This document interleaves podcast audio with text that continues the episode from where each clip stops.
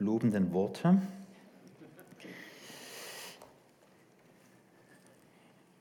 Genau. Ja, ich bin, wie Jürgen schon sagte, das zweite Mal heute hier bei euch. Das letzte Mal war Ende April, also gar nicht so lange her. Und es ist ja für uns als Prediger immer recht äh, entmutigend zu, äh, mitzubekommen, wie viel eigentlich von den Predigten äh, hängen bleibt. Und wenn man so über die Jahre predigt und ähm, es gibt ja so Untersuchungen, dass da nur 10, 5 bis 10 Prozent überhaupt hängen bleibt. Gibt es denn jemanden, der hier ist, der auch bei meiner letzten Predigt hier dabei war und sich noch erinnern kann, worum es geht? Ihr müsst nichts sagen, nur die Hand mal heben. So eine ungefähre Vorstellung. Da ist so eine ungefähre, noch da, okay, zwei Hände. Das ist ja schon, das, ja, da war auch so, eine leicht, so ein leichtes Zucken. Ja, gut war es, daran erinnert man sich, ja. Äh, was war denn genau gut? Na, also das war einfach sehr tief. Ja, was, was jetzt konkret? Und dann, naja, ihr wisst, wie das ist. Aber ich habe das letzte Mal über David gesprochen, über einen der Psalmen Davids. Und ähm, indem er darüber, also indem er gesagt hat, hätte ich Flügel wie die Taube, ich würde davonfliegen und käme endlich zur Ruhe. Und es ging, ich habe dann das ein bisschen ausgemalt und euch beschrieben, dass David vor sich selbst weglaufen möchte und eigentlich vor sich selbst Ruhe finden möchte, aber dass das Problem, dass er das Problem hatte, genauso wie wir alle, dass da, wo er hingeht, er ja schon ist. Das war die große, der große Aha-Moment, ja. Ähm, da, wo ich hingehe, bin ich ja schon. Das heißt, ich muss anfangen, nach innen zu blicken und nach innen zu schauen. Und das war sehr herausfordernd für den einen oder anderen, genauso wie es auch für mich natürlich herausfordernd war, weil ich natürlich auch meine Geschichte mit diesem Thema habe. Und ich muss euch leider sagen, heute geht es auch herausfordernd weiter. Oh, der Jürgen hat vorhin gebetet, ja, lass sie doch ermutigt werden und ein ermutigendes Wort. Und ich hoffe, dass in all dem, was Herausforderung, an Herausforderungen heute kommt, ähm, dass ihr doch dennoch ermutigt werdet. Und ähm, weil ich nicht von dem Punkt her komme, dass ich von euch zu euch predige und sage, jetzt fordere ich euch mal so richtig heraus und selber fasse ich diese Herausforderung nicht an, sondern ich versuche immer nur das weiterzugeben an Herausforderung und an Challenge, was ich auch selber schon durchgemacht habe, wovon ich auch selber schon konfrontiert wurde. Denn meine Vision ist es, dass Christen ganzheitlich in die Reife kommen. Das, was Jürgen auch schon angesprochen hatte, dass wir tiefgehende Veränderungen erleben.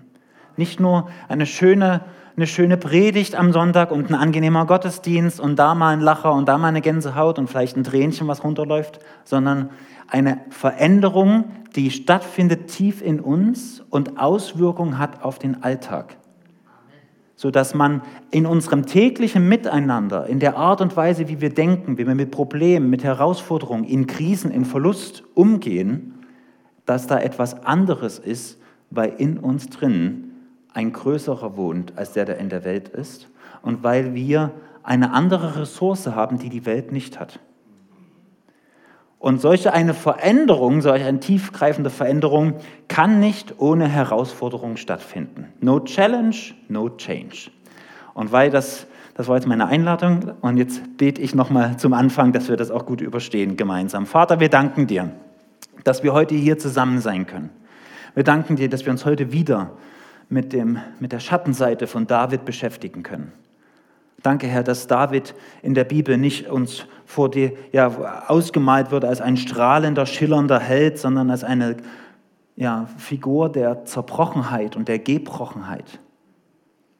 Mit Fehlern behaftet, mit Schwierigkeiten. Und danke, Herr, dass das uns auf den Weg ruft zur Veränderung.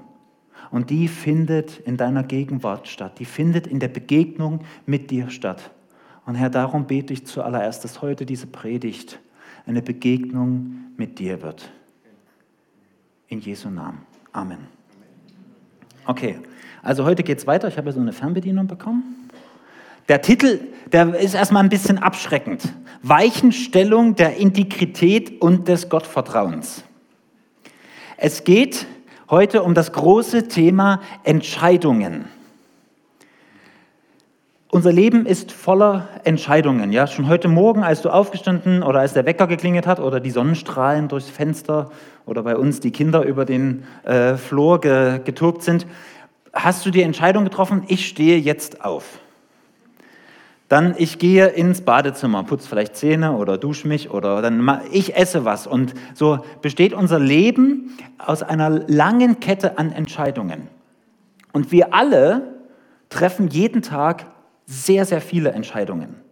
Sehr viele kleine, aber an manchen Tagen auch mal etwas größere. Und manchmal, vor zwei Wochen hatten wir eine Hochzeit, da durfte ich eine Trauung durchführen, dann eine ganz große Entscheidung, die wirklich viele Auswirkungen hat. Und deshalb ist es doch mal gut zu schauen, was für Grundlagen gibt uns die Bibel denn bei diesem ganzen Thema Entscheidungen treffen. Und wie gehe ich denn an meine Entscheidungen heran? Und was, was für Kriterien habe ich, um meine Entscheidungen, meine Lebensentscheidungen gut zu treffen? Und David gibt uns hier ein äh, Beispiel heute in der Schriftstelle, die, was ein Negativbeispiel ist. Also das ist quasi ja, die dunkelste und schlimmste Zeit im Leben von David gewesen. Nicht, weil er gelitten hat, sondern weil er Leid verursacht hat. Es ist eine Zeit der, man könnte schon fast sagen, des Abfalls von David, der sehr viel ähm, gesündigt hat in dieser Zeit, Kompromisse machen musste mit der Welt und nicht mehr auf den Wegen des Herrn gewandelt ist. Deswegen ist diese Zeit des Kompromisses ist eigentlich noch eine dunklere Zeit als die Zeit dann später, als er alt war, sich dann der Absalom gegen ihn gewendet hat und er andere Krisen durchlaufen hat. Das ist nicht so dunkel und nicht so finster wie das, was wir heute besprechen. Wir setzen ein, ich kann mal hier, äh, genau, zum Kontext.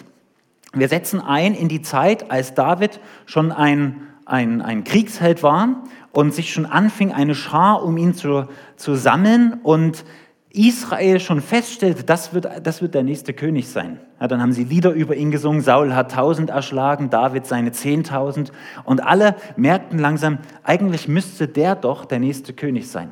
Dann kommt auch noch Jonathan, der Sohn von David, und sagt ihm, Gott hat mir gezeigt, du wirst König sein und ich werde der Zweite nach dir sein. Und so kommt von ganz vielen Stellen Ermutigung und alle merken es, Gott hat mehr mit David vor. Und denn dem Saul hat das nicht gefallen. Die meisten von euch kennen vielleicht äh, die Geschichte, liest sich ja wie so ein Game of Thrones irgendwie. Äh, ich sage immer, das Leben von David ist wie das Game of Thrones der Bibel. Also Intrigen, Affären, alles Mögliche, was man sich so vorstellt, Gewaltexzesse, alles findest du da drin, was auch bei Game of Thrones vorkommt. Und Und Saul verfolgte den David davor, hat dann versucht, ihn zweimal an die Wand zu spießen. Ähm, und David war auf der Flucht und da sammelte sich eine Schar um ihn herum.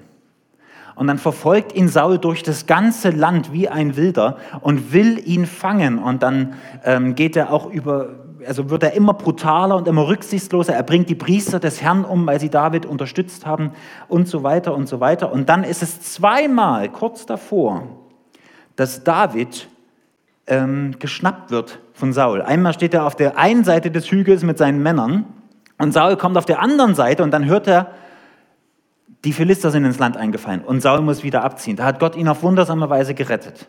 Und das zweite Mal, das kennt man auch aus der Kinderstunde, sitzen die alle in der Höhle. David mit seinen Leuten verstecken sich in der Höhle und Saul kommt rein, um, naja, um seine Ruhe zu haben, ja, auf dem Thron, seine seine Notdurft zu verrichten. Und sie schleichen sich, David schleicht sich an ihn heran, an, seinen, an denjenigen, den, der ihn umbringen will, und schneidet ein Stück von seinem Gewand ab. Und dann sagt er, hey, was, warum jagst du mir nach? Warum willst du mich umbringen? Ich bin treu, ich hätte dich töten können, habe es aber nicht gemacht. Und da kommt hier unsere Bibelstelle, da heißt es, weiter sprach David, so wahr der Herr lebt. Jetzt redet er über Saul. Sicherlich wird der Herr ihn, Saul, schlagen. Oder seine Zeit wird kommen, dass er stirbt oder in einen Krieg zieht und umkommt. Das heißt, David rechnet fest damit, dass nachdem er diese Wunder erlebt hat, Gott wird sich auch weiter kümmern und Gott wird irgendwie mit dem Saul schon ein, ein Ende machen. Ich muss mich da nicht einmischen, ich muss ihn nicht irgendwie mit einer Intrige äh, äh, erledigen, sondern Gott kümmert sich darum. Irgendwie wird er schon umkommen. Entweder der stirbt, weil er alt ist, oder der stirbt, weil er im Krieg umkommt. Gott kümmert sich darum. So, und das war die feste Überzeugung von David. Aber ich predige heute nicht über diesen Vers, sondern ich predige über diesen Vers.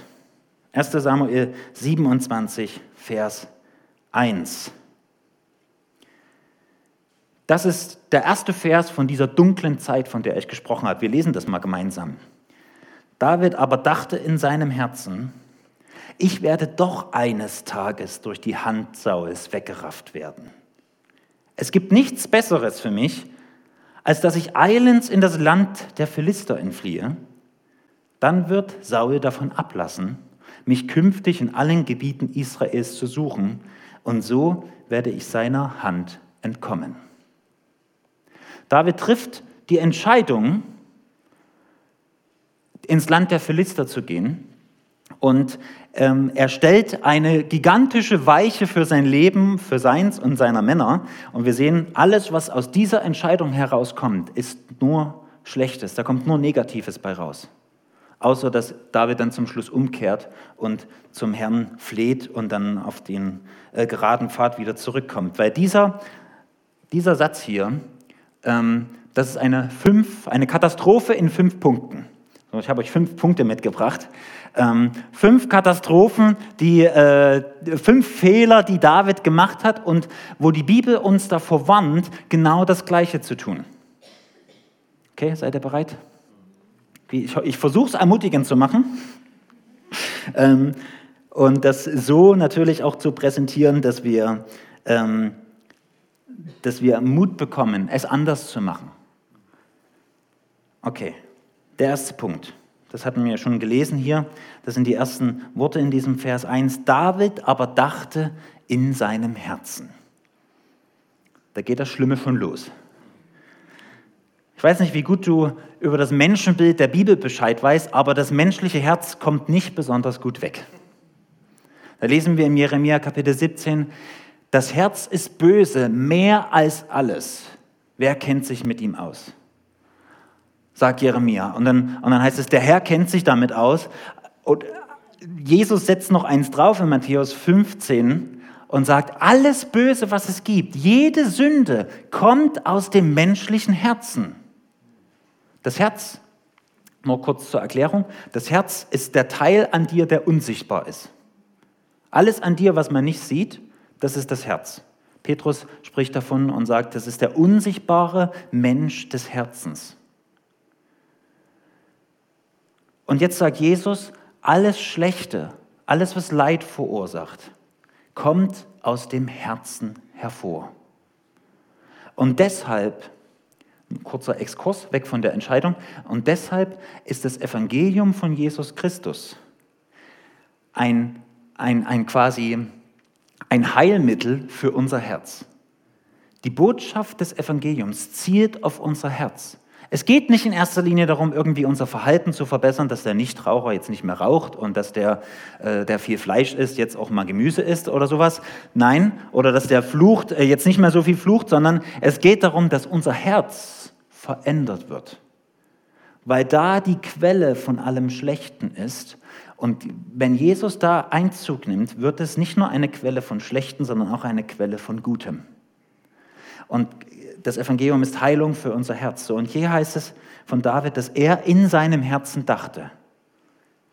David ist mit sich so zu Rate gegangen und hat mal so nach innen gespürt, nach innen gehört und ist ziemlich schnell, wir lesen jetzt nicht von einem Entscheidungsprozess oder dass er irgendwie das überdacht hätte oder irgendwie Ratgeber gefragt hätte, die er ja auch hatte, sondern er hat es aus dem Bauch, aus dem Herzen heraus entschieden.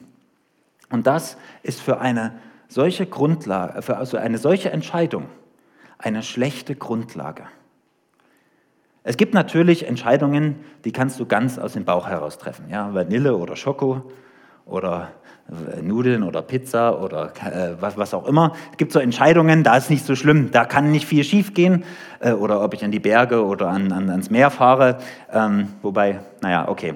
Ähm, aber je größer die Entscheidung ist, je, je mehr Reichweite die Auswirkung deiner Entscheidung hat, desto länger und intensiver sollte ein Prüfungsprozess sein. Ja, ich, mit dem Urlaub, da habe ich jetzt ein bisschen gedruckt, aber meine Frau und ich, wir gehen schon durch einen intensiveren Entscheidungsprozess, wo wir jetzt nun den nächsten Urlaub verbringen. Man will ja auch nicht, äh, ja, soll ja erholsam sein und so weiter. Ähm, aber wenn es darum geht, okay, was ziehe ich heute an, da ist nicht so der intensive Entscheidungsprozess.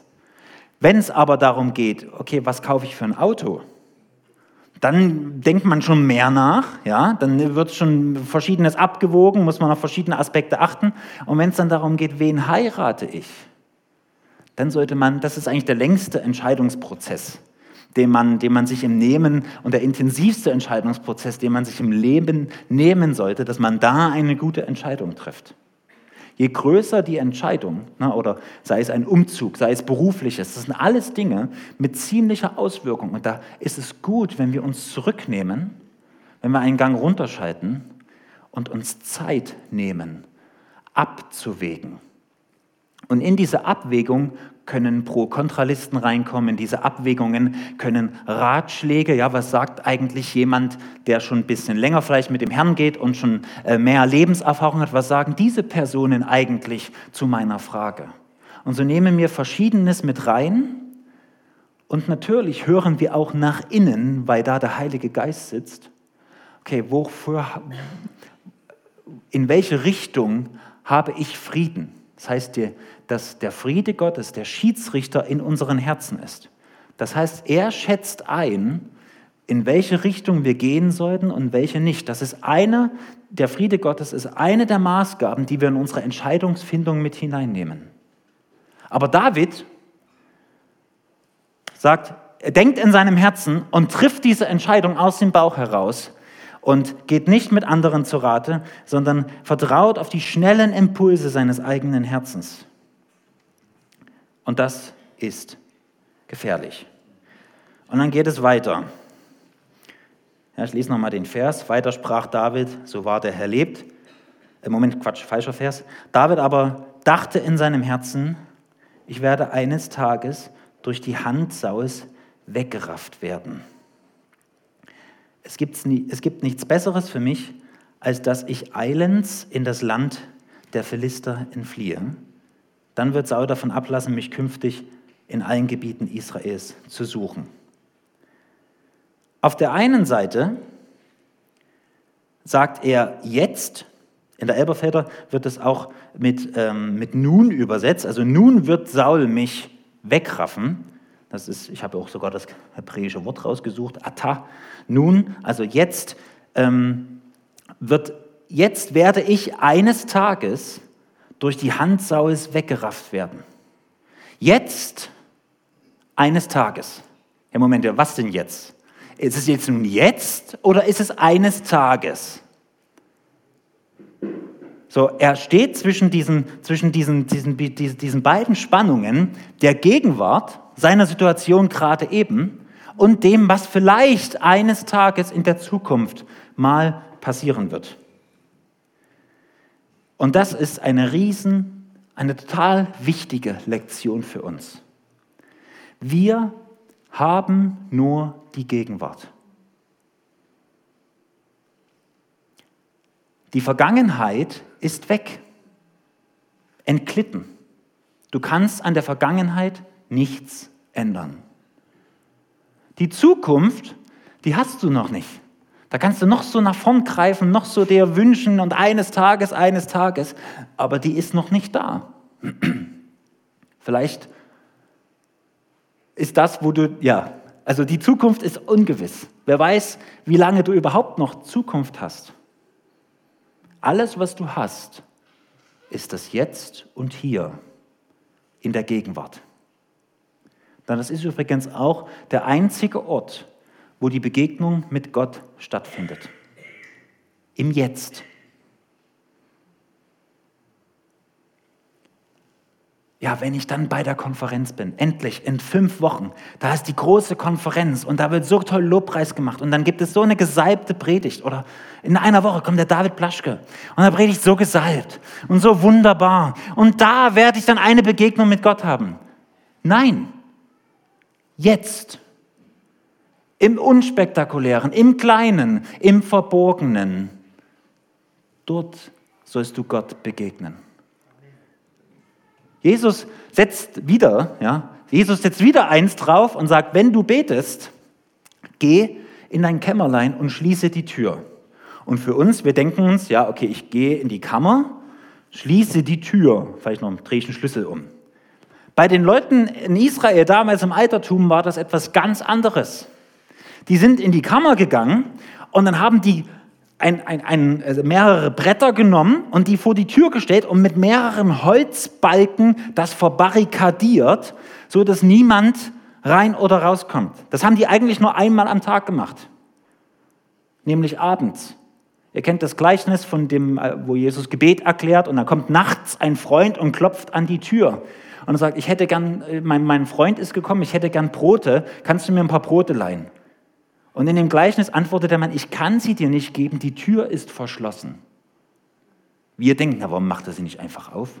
Kann er einfach die Klinke runterdrücken und einfach aufschieben? Weil die verbarrikadiert ist. Die aufzumachen, das dauert eine halbe Stunde und das, das macht einen riesen Lärm, alle wachen auf und das geht nicht. Und wenn Jesus sagt, geht in die Kammer, geht in das Verborgene, geht da, wo niemand hinschaut, wo die Musik aus ist, wo die Stille herrscht, dort sollst du mir begegnen. Das ist für den Menschen des Altertums in der Zeit Jesu eine Riesenherausforderung. Und die Botschaft dahinter ist, nimm die Kosten in Kauf, streng dich an, kämpfe darum, dass du Zeit hast, um mir zu begegnen. Lass es nicht zu, dass all die Dinge um dich herum, dich abhalten und all die Pflichten und all die frommen Pflichten, ach, wenn ich von denen erst anfange, die frommen Pflichten, lass dich von denen nicht abhalten, begegne mir im Hier und Jetzt. Jetzt eines Tages. Und wir neigen dazu, die zu vermischen. Und dann haben wir auch sehr stark das Problem, wenn wir über die Lasten und über die Herausforderungen und die Schwierigkeiten von morgen nachdenken, und die, das, die Zukunft ins Heute ziehen, dann sind wir dazu verpflichtet oder verdonnert, die seelische Last der Probleme von morgen schon heute zu tragen. Und das funktioniert nicht. Deswegen sagt Jesus auch wieder in der Bergpredigt in Matthäus 6, Vers 34, darum sollt ihr euch nicht sorgen um den morgigen Tat, Tag, denn der morgige Tag wird für das Seine sorgen. Jeden Tag genügt seine eigene Plage. Du hast Probleme genug? Heute, hier und jetzt. Kümmer dich nicht um die morgen, wobei natürlich Jesus nicht damit meint und auch ich nicht meine, dass wir nicht unser Gehirn anschalten sollen. Und wenn ich weiß, morgen ist der Kühlschrank leer, wäre es vielleicht gut, ich gehe heute einkaufen, damit morgen wieder etwas im Kühlschrank drin ist. Das ist nicht das, was Jesus meint, schalt dein Gehirn aus und irgendwie kommt alles zu dir geflogen, sondern er meint, dass die, diese Last der Sorgen von morgen nicht heute getragen werden können. Weil wenn du versuchst, diese seelischen die, die, die seelische Last von morgen heute zu tragen, hast du nicht mehr genug Kraft, um heute diese Sorgen und diese Last und diese Plage zu tragen. Vermisch nicht die Zukunft mit der Gegenwart. Das ist genau das, was David hier macht. Jetzt eines Tages. Ich weiß nicht, ob ihr die Geschichte von, von Corrie ten Boom kennt. Der hat in ihrem in ihrem Buch ähm, The Hiding Place, wie heißt es auf Deutsch, äh, Die Zuflucht. Ähm, sie hatte ja in, in, in, den Niederlanden in den äh, 40er Jahren in den besetzten Niederlanden Juden versteckt und war, hat ein Untergrundnetzwerk aufgebaut, um Juden in Sicherheit zu bringen vor dem Holocaust. Und, und sie berichtet in ihrem Buch von einem, von einem Moment aus ihrer Kindheit, wo sie mit ihrem Vater Kaspar Tenbohm gesprochen hat Und sie hatte Angst vor der Zukunft. Und sie hat gesagt, wie so viel Leid, so viel Schlimmes, so viel Traurigkeit in dieser Welt, so viel Boshaftes. Wie soll ich durch dieses Leben kommen? Und Kaspar, ihr Vater, hat zu ihr gesagt, wenn ich dich in die Stadt schicke, um etwas zu besorgen, wann gebe ich dir das Geld, um dir eine Fahrkarte zu kaufen? Und Corrie ten Bohm sagte, na, an dem Tag, an dem ich fahre. Und genauso erklärt er seiner Tochter, genauso macht Gott es auch mit uns. Er bezahlt das Geld an dem Tag, an dem wir es brauchen. Er hilft uns, unsere Sorgen, unsere Plage an dem Tag zu tragen, an dem sie uns trifft. Und darin können wir Trost finden und können unseren Kopf auch frei machen, wenn es eben um Entscheidungen geht. Wenn es darum geht, dass wir, dass, wir, dass, wir, dass wir schauen, was ist für uns, für unsere Familie, für unsere Gemeinde, Hauskreis und so weiter, was ist das Beste? Welche Entscheidung ist die beste, die wir treffen können? Lasst uns nicht von Angst vor der Zukunft geleitet sein.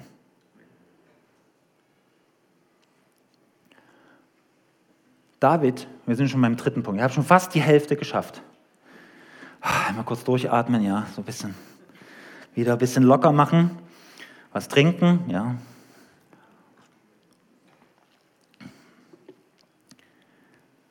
Als drittes, wir wiederholen noch mal kurz. Kann ich hier auch rückwärts machen?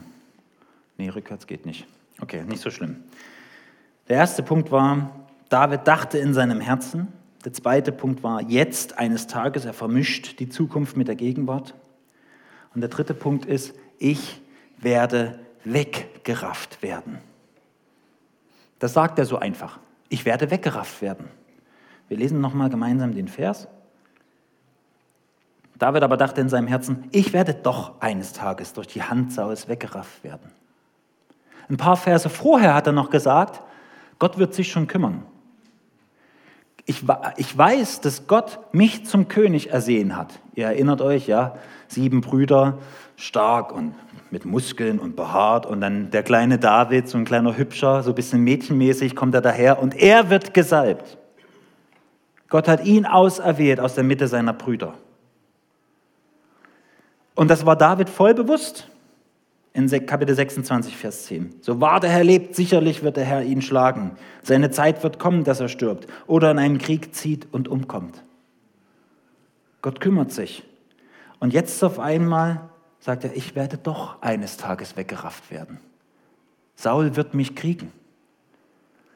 Ich kann ihm nicht entkommen.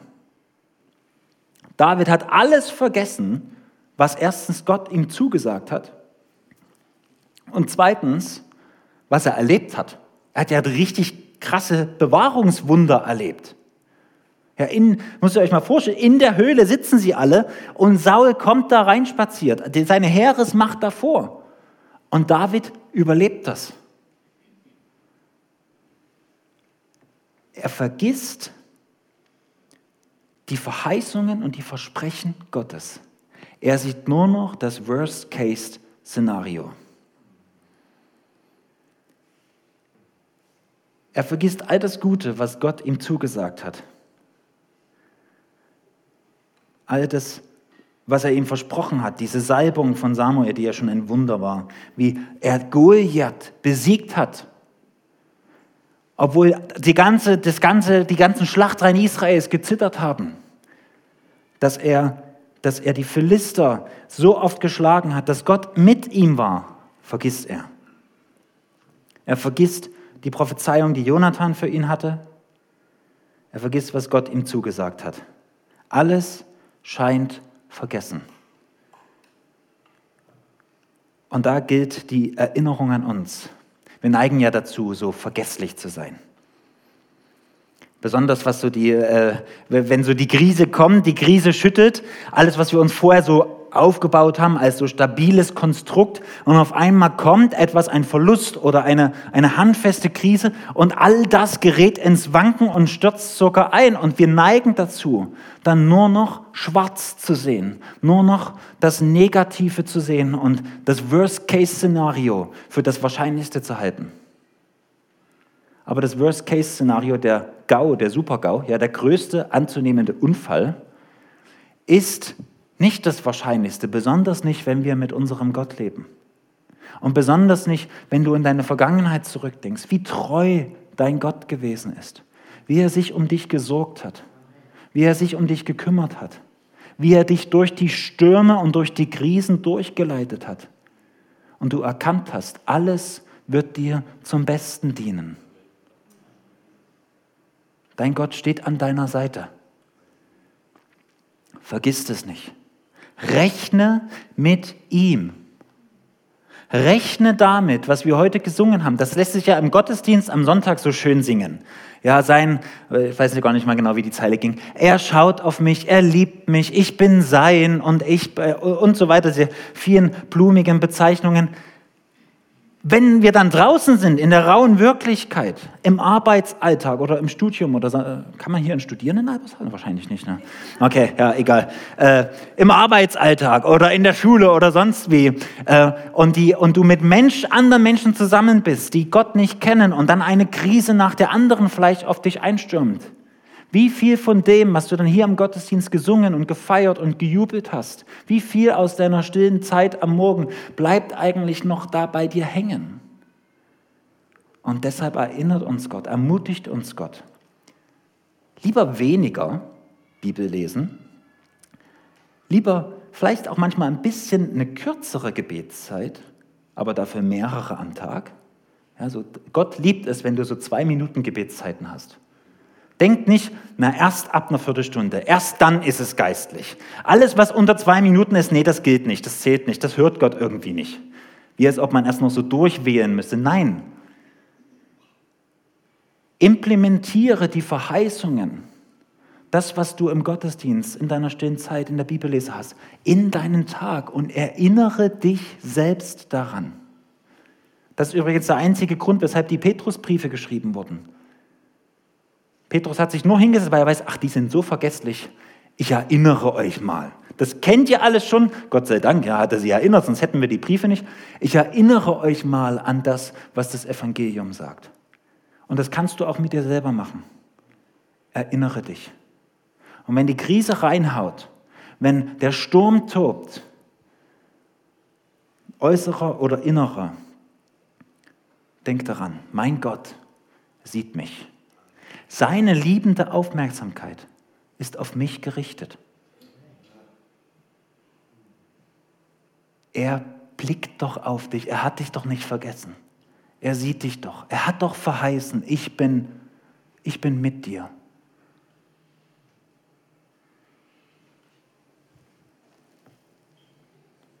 Halleluja. Und es braucht Zeit diese Dinge zu implementieren. Halleluja und Amen zu rufen im Gottesdienst und keine Ahnung, im Hauskreis irgendwie super geistlich dazustehen, das ist, das ist super, ja, gar nichts dagegen. Ich sag, dürft ruhig mehr Amen sagen, das ist kein Problem. Äh, aber wenn dann im Alltag all das verloren gegangen ist, was für einen Wert hat es dann noch? Und wenn es bei unseren Entscheidungen keine Rolle mehr spielt, dass unser Gott uns doch sieht. Vierter Punkt, die vierte Katastrophe. David sagt, es gibt nichts Besseres für mich. Es gibt nichts Besseres für mich. Das sind ja so diese Superlativen. Ja, das kennt man ja aus, der, aus, jeder, aus jeder Ehe. Ja. Das machst du immer so. Das hast du noch nie gemacht. Und wir, wir neigen ja auch, besonders wenn wir emotional sind und, äh, und sehr unbewusst einfach kommunizieren, einfach rausplauzen, dann neigen wir sehr schnell zu den Superlativen. Immer und nie. Wobei, wenn du dann so einhaken würdest, na, macht er das wirklich immer so? Hat er das wirklich, ich bin jetzt in der, in, der, in der Männer, ich verteidige jetzt automatisch die Männer, hat er das wirklich noch nie gemacht? Oder ist das vielleicht ein wenig übertrieben? So diese Superlativen, die sind sehr tückisch, weil sie unbewusst unser Bild ja prägen und weil sie unser unsere Art und Weise, wie wir Entscheidungen treffen, ähm, stören können. Und wir sehen das hier bei David, eine extreme Sicht und Denkweise. Nichts Besseres. Also es gibt eigentlich nur die eine Variante. Alles andere ist ausgeschlossen. Das ist eine Schwarz-Weiß-Denkweise. Und es gibt natürlich Schwarz-Weiß-Themen, so wie ist Jesus der einzige Weg oder nicht. Das ist so schwarz-weiß. Aber das meiste in unserem Leben, die meisten Entscheidungen, fast alle Entscheidungen, die wir treffen, sind nicht so einfach. Eine extreme Schwarz-Weiß-Denkweise ist ein ganz klares Anzeichen von einer unreifen Persönlichkeit. Und lasst mich das euch sagen als jemand, der weiß, wovon er spricht. Ich war früher schwarz-weiß, ist das, also ich war so extrem und für mich, äh, ja, also ich war da voll drin. Und ich musste erst langsam lernen, in die Reife kommen, dass ich merkte, so einfach sind die Dinge nicht. Das funktioniert im Film. Ja, wenn du ins Kino gehst, da weißt du, da ist ein, oder Netflix anmachst, das ist ein Böser und da ist der Gute. Manchmal gibt es dann noch einen Plot-Twist, dass dann auf einmal der Böse doch der Gute ist und der Gute vielleicht der Böse ist oder so. Aber das ist so sehr einfach einstrukturiert. Da gibt es Böse und Gute und ähm, die kämpfen gegeneinander. So, das ist so das Narrativ von Herr der Ringe, Star Wars, und so weiter, was man sich so äh, an tollen Geschichten äh, anschaut. Und das ist ja auch recht unterhaltsam, aber das ist nicht das echte Leben. Du bist weder nur der Böse, noch bist du weder nur der Gute. Das echte Leben ist wesentlich komplizierter und schwieriger. Und die einfachen Antworten sind meistens die falschen. Oh ja. Das, das ist der, der, der, der Tiefpunkt, der, der, Ermutigungstiefpunkt. Ja. Äh, die, die einfachsten Entscheidungen oder die einfachsten Wege sind meistens die falschen. Und es ist so wichtig, dass wir uns auch da wieder einen Schritt zurückgehen, einen Gang rausnehmen, die Geschwindigkeit runterfahren und anfangen abzuwägen ist denn wirklich nichts anderes das Beste, außer diese eine Variante? Oder gibt es da vielleicht noch andere Möglichkeiten, die auch gar nicht so schlecht sind? Und vielleicht sogar auf lange Sicht, auf kurze Sicht, je nachdem, besser. Und das braucht Zeit.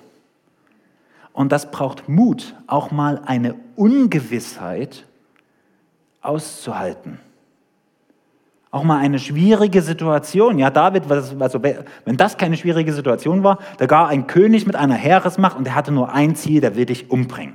Das nenne ich mal eine Krise. Eine handfeste Krise. Und David, auf einmal neigt er dazu, in diesen ganz Extrem zu denken und sagt, es gibt nur noch die eine Möglichkeit, nur noch die eine Variante. Und dieses Denken hat ihn in die finsterste Zeit seines Lebens geführt. Ich habe es vorhin gar nicht erklärt. David hat bei den Philistern gewohnt und hat von dort aus, hat er dann Feldzüge gestartet und hat den Philistern immer gesagt, ja, ich bin, ins, ich bin in, nach Israel eingefallen. Das stimmte aber nicht, an die, Israel, an die Israeliten ist er nicht rangegangen, sondern er hat in andere Ortschaften, äh, die nicht äh, von den Philistern waren, eingefallen und hat dort alles kurz und klein geschlagen und hat alle umgebracht, Männer, Frauen und Kinder. Und er hat so lange gelogen, dass er selbst zur Lüge wurde.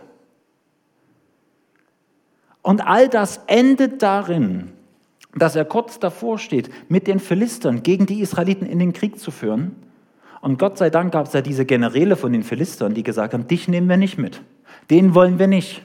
Der könnte uns in den Rücken fallen. Und dann kommt er zurück. Und David erntet genau das, was er gesät hat. Seine Frauen und die, Frau, äh, und die Frauen seiner Männer und seine Kinder und die Kinder seiner Männer sind verschleppt worden. Und dann geht die, kommt die Krise auf ein nächstes Level, weil nämlich dann seine Leute ihn umbringen wollen und seine Leute ihn steinigen wollen. Das ist der traurige Tiefpunkt, zu dem David gekommen ist, weil er eben diese Fehler gemacht hat. Schwarz-Weiß-Denken. Ah, das ist nochmal ein guter Gedanke hier. Ich gucke so wenig auf meine Notizen, da verpasse ich so viel. Will ich euch natürlich nicht vorenthalten. Habe ich eigentlich irgendwo, ich weiß gar nicht, wann ich angefangen habe. Aber ist der vorletzte Punkt, das äh, ist gleich zu Ende. Wir als Menschen können reflektiert denken. Was ist das? Reflexion. Wir können zum Beispiel, dass ich jetzt was artikulieren kann über das menschliche Denken, ist eine einzigartig menschliche Fähigkeit. Ein Hund oder eine Katze oder was auch immer für ein Haustier du hast, die können das nicht. Der Hund setzt sich nicht hin und denkt, ach, warum ist mein Leben eigentlich so? Und sollte man nicht vielleicht mal was anderes machen? Und irgendwie äh, mache ich mir sowieso so tiefe philosophische Gedanken. Das wird der Hund niemals machen, weil der Hund, ein Tier, lebt nur nach Instinkt. Gott hat eine Programmierung in das Tier eingeschrieben und nach dieser Programmierung funktioniert das Tier. Wir Menschen sind anders. Wir sind die, eine, ein, ein höheres Wesen als Tiere und wir können uns Gedanken über die, äh, über, dass wir überhaupt über Gott nachdenken können, dass wir über Denken nachdenken können, über Entscheidungen, dass wir unser Leben verändern können. Das sind alles göttliche Geschenke des Schöpfers und die uns als Menschen auszeichnen vor der ganzen anderen Schöpfung. Das ist unser Privileg. Und Schwarz-Weiß-Denken ist das Gegenteil davon. Das ist, wenn man es scharfsinnig äh, oder wenn man es ein bisschen schärfer vielleicht ähm, formuliert, das ist quasi äh, fast schon animalisch, fast schon wie ein Tier. Aber du bist kein Tier. Du darfst dir überlegen, du darfst reflektieren, du darfst ähm, Vor- und Nachteile abwägen, du darfst dir Zeit lassen und dann eine Entscheidung treffen. Halleluja, danke Vater, dass du uns so eine Ehre gegeben hast, so leben zu dürfen. Und wer, wenn nicht wir als Christen, sollten dieses Geschenk annehmen und so leben und nicht in dieses Schwarz-Weiß-Denken abrutschen. Okay, und das Letzte, was äh, David dann schließt, was denn hier letztendlich seine Entscheidung ist, das ist eigentlich der, ähm, ja, der, die, die, die Folge aus diesen ganzen Fehlern. Er sagt, ich werde in das Land der Philister entfliehen. Und das ist eigentlich die größte Katastrophe. Die Philister, das waren nicht irgendwie so, so, so, so Nachbarn, die man argwöhnisch beäugt. Ja, ich weiß ja, in, in Schwaben, wenn da jemand hergezogen kommt, den äh, der wird vielleicht von dem einen oder anderen argwöhnisch beäugt. Äh, ja, wer ist das jetzt? Wo kommt der jetzt her? Nein, das waren keine solche, solche Nachbarschaftsverhältnisse, sondern das waren richtige Feinde. Die haben sich gegenseitig den Tod und die Vernichtung gewünscht. Und die Philister haben jahrhundertelang das Volk Israel beschäftigt, mit immer neuen Kriegen, mit immer neuen Angriffen. Und erinnert euch, David, stellt sich dem Philister Goliath entgegen und sagt, ich werde heute deinen Körper den Tieren des Feldes zu fressen geben, weil du die Schlachtreihen des lebendigen Gottes verhöhnt hat, hast. Dann schlägt er dem Philister den Kopf ab, die, die, die, die Philister werden besiegt, bis vor ihre eigenen Tore getrieben und dann beginnt die militärische Karriere als David und er kämpft die ganze Zeit nur gegen die Philister. Und dann kommt dieser seltsame Saul, der sagt, okay, was, der Brautpreis für meine Tochter 200 äh, Philister vor heute. Ich weiß auch nicht so richtig, was das sollte, ja. Äh, irgendwie, keine Ahnung, äh, hat wahrscheinlich mit Unbeschnittenheit und so weiter, mit Bündniszeichen und so zu tun. Und David bringt nicht 100, nein, er bringt 200. Das heißt, er bringt 200 Philister um und schneidet denen die Vorhäute ab, demütigt sie und bringt die zu Saul, um seine Tochter dann als Frau zu bekommen. Also da war eine richtig handfeste Feindschaft. Und einmal hatte es David schon zu den Philistern verschlagen. Und da kam er nach äh, Axis oder Achish oder wie das heißt. Und dann, äh, das ist 1 Samuel 21, Vers 16. Und dann sagt, und dann hat David solche Angst, weil er weiß, das sind meine Feinde, die wollen mich umbringen. Ich habe denen so viel Schaden zugefügt, jetzt wollen die, die wollen mich umbringen. Und er stellt sich verrückt wie in Raserei und sabbert in seinen Bart und spielt, und spielt verrückt. Und nur so entkommt er dieser Sache. Und dann gibt es einen Psalm, den er in dieser Situation geschrieben hat, der berichtet, wie viel Angst er hat. Und jetzt schließt David auf einmal, es gibt nichts Besseres für mich, als in das Land der Philister zu gehen.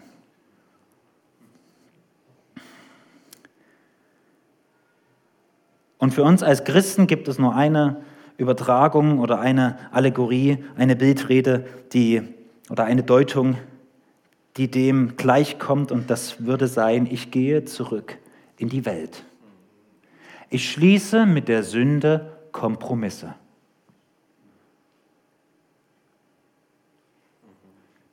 Das ist ins Land der Philister zu gehen, nichts anderes.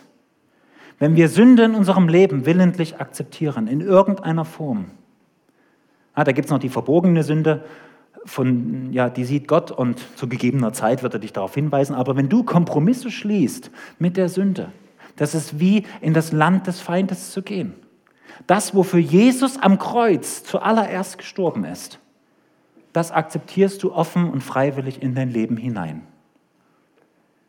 Und das ist die absolute Katastrophe und etwas, was, ja, und sich davor zu hüten, vor Sünde zu hüten, vor Sünde Abstand zu nehmen, mit, mit, mit Sünde nichts zu tun haben zu wollen, das nennt man Furcht Gottes.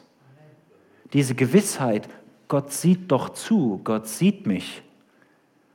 Und Jesus ist für meine Sünde am Kreuz gestorben.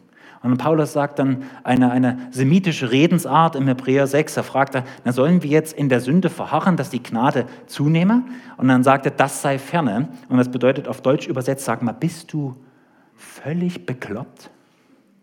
Wie hirnverbrannt kann man sein? Das ist dieses Das sei ferne, auf Deutsch übersetzt. Wie völlig beknackt muss man sein? Du wurdest befreit, Jesus hat für dich gelitten am Kreuz, hat sein Blut vergossen und jetzt willst du in die Sünde gehen? Und das ist etwas, was für alle unsere Entscheidungen gilt. Für kleine und große, in der Familie, im Gottesdienst, im Hauskreis, Gemeinde, Arbeit, überall. Kompromiss mit der Sünde ist ein No-Go. Wir fürchten Gott zu sehr. Wir wissen, dass wir eines Tages vor dem Richterstuhl Christi erscheinen werden, um zu empfangen, was wir getan haben. Paulus setzt dann noch einer drauf, auf Englisch ist das noch besser. Da wir nun den Schrecken des Herrn kennen, 2. Korinther 6. Da wir nun den Schrecken des Herrn kennen, the terror of the Lord im Englischen, den Schrecken des Herrn, Deshalb wollen wir mit der Sünde nichts zu tun haben. Und keine unserer Entscheidungen darf beinhalten, dass wir Kompromisse mit der Sünde schließen. Halleluja. Okay, wir lesen nochmal diesen Vers gemeinsam. 1 Samuel 27, Vers 1. Da, wenn ihr schon nach oben kommen könnt. David aber dachte in seinem Herzen, ich werde doch eines Tages durch die Hand Sauls weggerafft werden. Es gibt nichts Besseres für mich, als dass ich eilends in das Land der Philister entfliehe. Dann wird Saul davon ablassen, mich künftig in allen Gebieten Israels zu suchen. Und so werde ich seiner Hand entkommen. Okay, lass uns gemeinsam mal aufstehen und ich bete noch zum Abschluss und dann singen wir noch ein abschließendes Lobpreislied und ich möchte dir Mut machen, einfach auf diese Botschaft, die ja jetzt sehr vielseitig war, viel gehört. Vielleicht gibt es einen Satz oder einen Punkt, der dich besonders angesprochen hat. Und ich möchte Mut machen, bitte nimm dir doch einfach kurz einen Moment und rede mit Gott über diese eine Sache. Nicht jetzt über das ganze Thema und das, äh, alles irgendwie abrattern, sondern diese eine Sache, die dir hängen geblieben ist. Das eine, wo der Heilige Geist die Betonung gesetzt hat. Vielleicht ist es bei diesem Schwarz-Weiß-Denken. Vielleicht ist es dieses, hey, ich will mich erinnern. Vielleicht war das dieser Punkt, jetzt eines Tages. Vielleicht war das dieser Punkt, dass man nur in seinem eigenen Herzen überlegt hat. Vater, ich danke dir, dass du uns in die Reife führen möchtest. Ich danke dir, dass du uns bewahren willst vor Fehlentscheidungen, die Schaden verursachen. Und Herr, wir wollen nicht sein wie die Kinder in diesem Punkt. Dein Wort sagt, seid schlau wie die Schlangen und einfältig wie die Tauben. Herr, wir wollen beides. Wir wollen wohl überlegt handeln, wollen unsere Entscheidungen mit Weisheit und besonders im Licht deiner Wahrheit und, deiner, und der Ewigkeit treffen.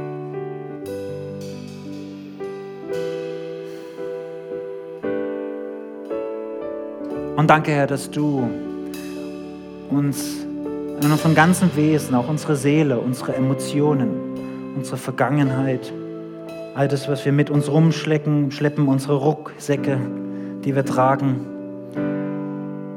dass du möchtest, dass wir zu dir kommen und Veränderung erleben. Und Herr, hier stehen wir vor dir heute und wir bitten dich, dass du ein tiefes, tiefes Werk in uns tust. Lege die Furcht vor dir in unsere Herzen. Schreibe deine Gebote auf unsere Herzen. Verändere uns im Innern, so dass es eine Auswirkung hat und so dass es sichtbar und spürbar wird zu deiner Ehre. Wir danken dir, dass du uns in die Reife führst und Gnade schenkst. Danke, Herr, dass es nicht an irgendwelche Annahme oder irgendwelche an unseren Wert gebunden ist, was wir für idiotische Entscheidungen getroffen haben. Du trägst uns doch, du nimmst uns doch, wie wir sind. Und wie sehr liebst du es, wenn wir sagen, Herr, verändere mich, forme mich. Wir sind der Ton und du bist der Töpfer. In Jesu Namen. Amen. Lass uns das